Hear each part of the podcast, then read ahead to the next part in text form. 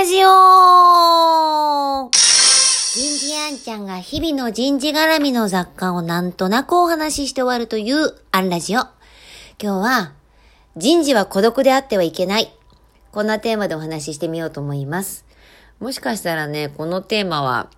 600回ですから今日どっかで話してると思うんですが、まあ600回だしいいや。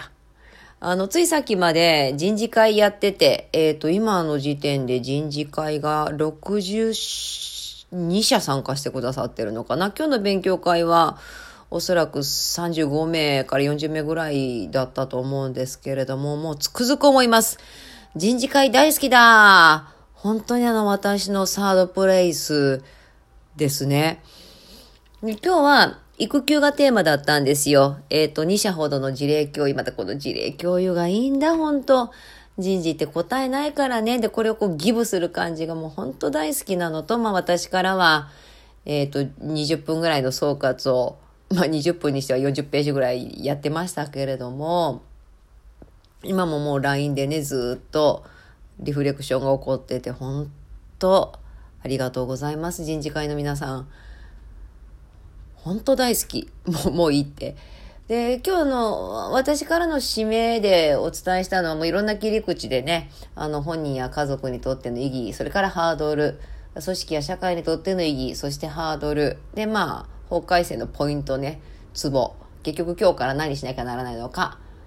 えー、みたいなところのお話をしましたけれども、まあ大変ですよ。あのー、若い男性の方がね、えー、1ヶ月、2ヶ月、いや、半年休みますって急に言ってきたら、どうしますっていう話なんですけれども、いや、育児必ず終わりますから、で、帰ってきた方はそっからまた10年、20年、30年活躍される方ですから、ここで1年育休取れる風土をどう作っていくのか、えー、理屈じゃない部分もたくさんあると思います。えー、とも繰り返しここでも言ってますけれども、妊活、介護、えー、闘病、まあ、コロナのね、濃厚接触者で14日間出勤停止なんてのを私たちはこの1年半経験してきたんですから、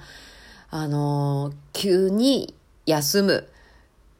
みたいな方が誰しも起こりうる中にあって、あの、その準備をどう進めていくかってこう考えるいいきっかけだと思います。まあ、各いう私が自身がね、あの、